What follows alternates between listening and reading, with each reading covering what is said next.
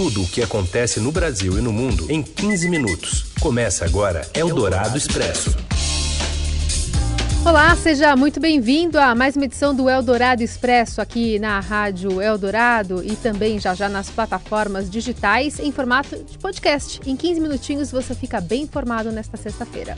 Essa parceria da Eldorado com o Estadão apresenta para você sempre um cardápio variado na hora do almoço com as principais informações do dia. Eu sou a Carolina Ercolim, ao meu lado Raíssen Abac. E aqui você acompanha os principais destaques desta sexta-feira, 22 de março. A sequência de um filme. Ex-presidente preso 2 se diz inocente e pede liberdade. Suspense na Previdência. Ninguém sabe como termina essa história. E as estreias. Aí de verdade, no cinema, aquele das telonas. Eldorado Expresso. E a gente começa essa edição do Eldorado Expresso indo direto para o Chile, direto de Santiago, onde o presidente Jair Bolsonaro participa de um encontro com líderes, chefes de Estado do continente. Quem acompanha é o repórter Daniel Vetterman. Daniel, boa tarde.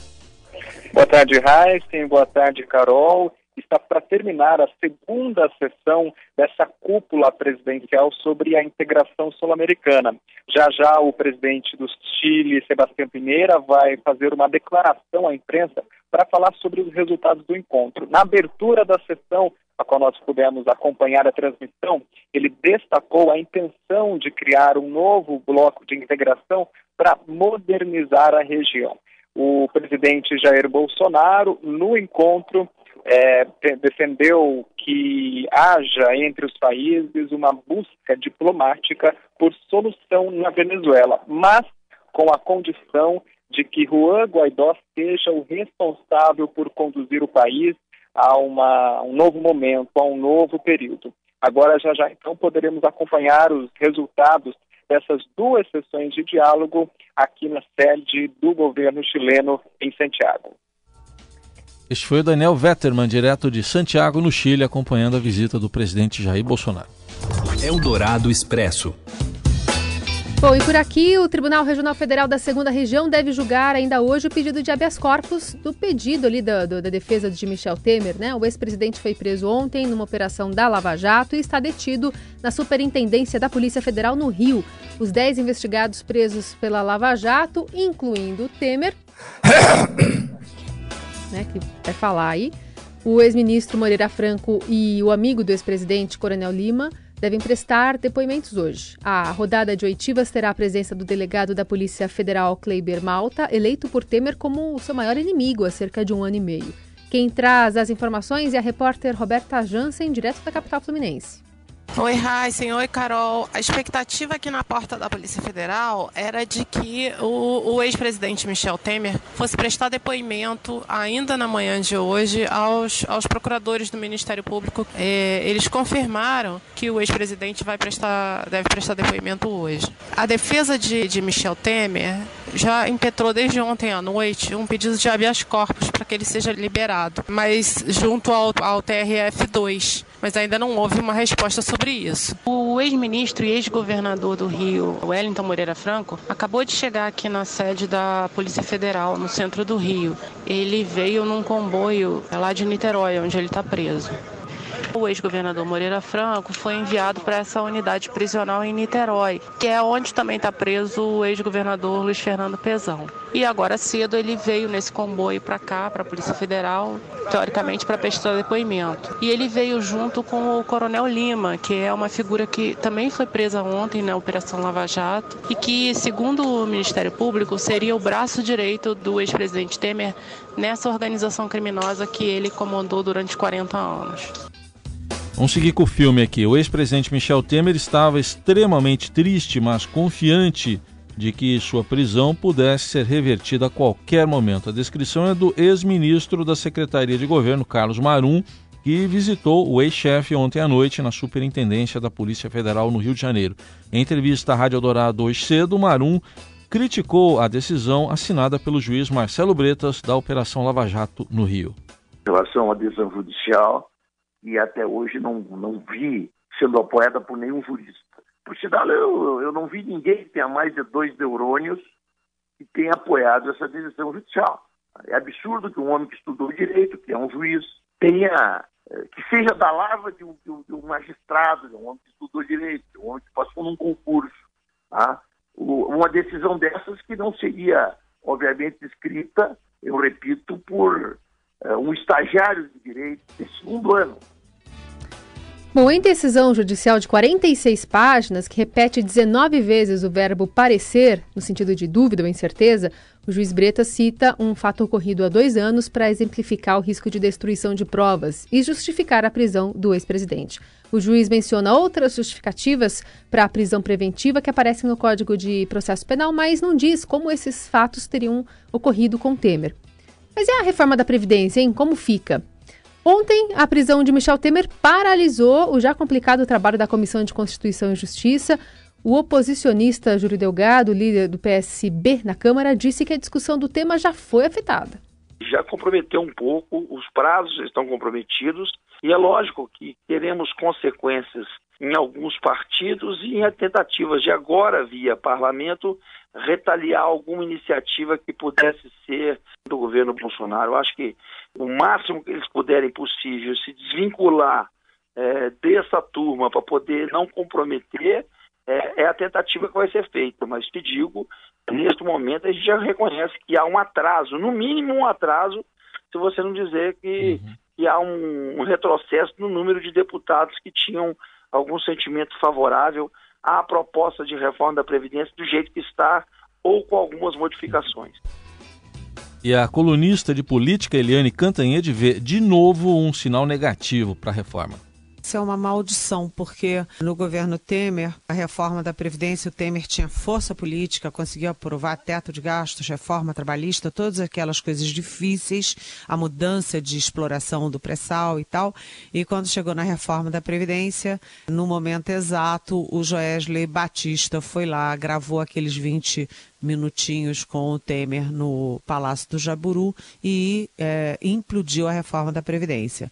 Agora também estava tudo encaminhado, tudo pronto, a reforma estava caminhando e aí vem a prisão do Michel Temer, deixa todo mundo sem entender se a Lava Jato, se isso foi uma ação da Lava Jato não contra o Temer, mas contra o mundo político, no processo de que eles chamam de demonização da política. Bom, é, enquanto isso, o presidente da Câmara, Rodrigo Maia, está sendo malhado nas redes sociais. O Maia ontem abriu o Twitter, não gostou do que viu e. pegou o telefone, talvez não tão antigo quanto esse, e disse ao ministro da Economia Paulo Guedes que deixará a articulação política pela reforma da Previdência. Maia tomou a decisão depois de ler um post de quem? De quem? Do vereador Carlos Bolsonaro, filho do presidente, com fortes críticas a ele.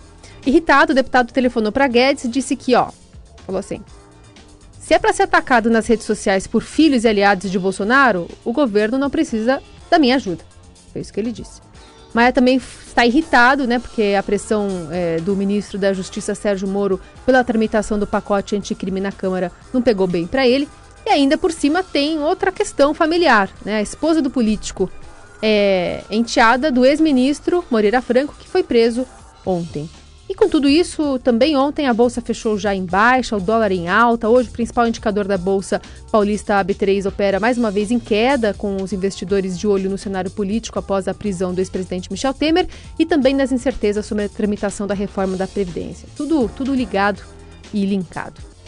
Eldorado Expresso. O governo de Jair Bolsonaro abandonou o apoio às autoridades palestinas na ONU e votou em defesa do governo de Israel pela primeira vez no Conselho de Direitos Humanos.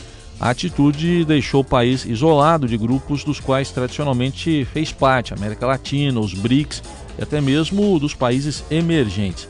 Uma das resoluções rejeitadas pelo Brasil pedia justiça diante de supostas violações e crimes por parte de Israel em conflitos em 2018 em Gaza.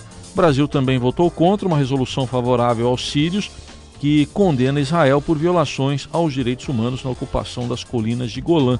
E outra decisão brasileira foi a de se abster em uma votação sobre a expansão dos assentamentos israelenses em terras ocupadas. Isso foi uma ruptura na posição histórica do Brasil que alternava entre um apoio explícito aos palestinos ou, no mínimo, uma abstenção. Só para lembrar, dia 30 de março, agora, o presidente Jair Bolsonaro inicia uma viagem oficial a Israel. Eldorado Expresso.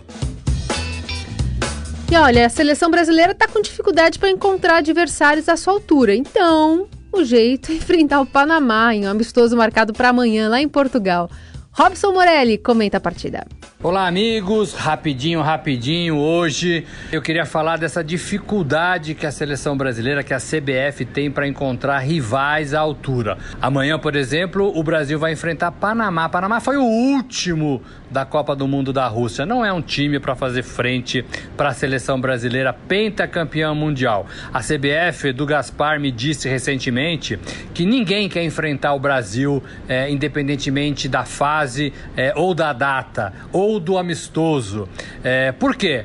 porque o Brasil pode ganhar dessa seleção e aí essa seleção, sobretudo na Europa, tem os seus compromissos oficiais, tem eliminatórias da Eurocopa, tem a Copa, né, que eles fizeram lá na Europa entre as seleções, e aí você perde para o Brasil, o que é possível, e aí como é que você chega para o jogo oficial seguinte na data FIFA? Então, por esse motivo, a CBF diz, jura de pés juntos, que ninguém quer enfrentar o Brasil, ninguém quer jogar com o Brasil. E aí, o Brasil, a seleção brasileira, enfrenta rivais pequenos, nanicos, sem muito interesse para o torcedor. Como é esse jogo contra o Panamá? Meu placar eu já disse, 5 a 0 para a seleção brasileira. É isso, amigos. Até segunda.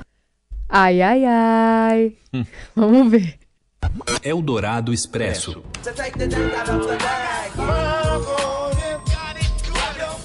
Fala de cinema agora, Lupita Finalmente, Nyong'o. né? Oh, até que enfim, agora sim. Lupita Obras de ficção. Agora é ficção. Que a primeira atriz keniana a ganhar um Oscar é um dos destaques em Nós, o novo filme de Jordan Peele.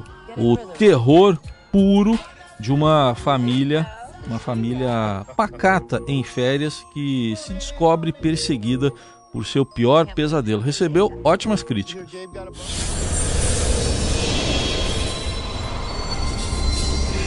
Com a Julia Roberts, outra vencedora do Oscar, estrela O Retorno de Ben, no papel de uma mãe que acolhe, acolhe um filho viciado em drogas e envolvido com o tráfico. Outra dica para você aproveitar no fim de semana, está super bem avaliado pela crítica. Um disco voador. E ainda tem o brasileiro A Chibata Sideral. O filme se passa em Pacatuba, interior do Ceará, no ano de 1980 e mistura sertão com ficção científica. Curiosidade, foi selecionado para a mostra Premier Brasil ah, Hora o Or- Or concurso. Concurso. Ah, Or Concurso, né? Não é Hora. Or Concurso, da vigésima edição do festival lá do Rio. Que é filme de ficção científica da mais alta tecnologia. E com esse clima de ficção, a gente vai encerrando essa edição do Eldorado Expresso desta sexta-feira. Lembrando, já já você encontra na plataforma de podcast. E se você quiser comentar, dar sua sugestão, a sua crítica, só usar a hashtag Eldorado Expresso nas redes sociais. Valeu, bom fim de semana. Bom fim de semana. Você ouviu Eldorado Expresso tudo o que acontece no Brasil e no mundo em 15 minutos.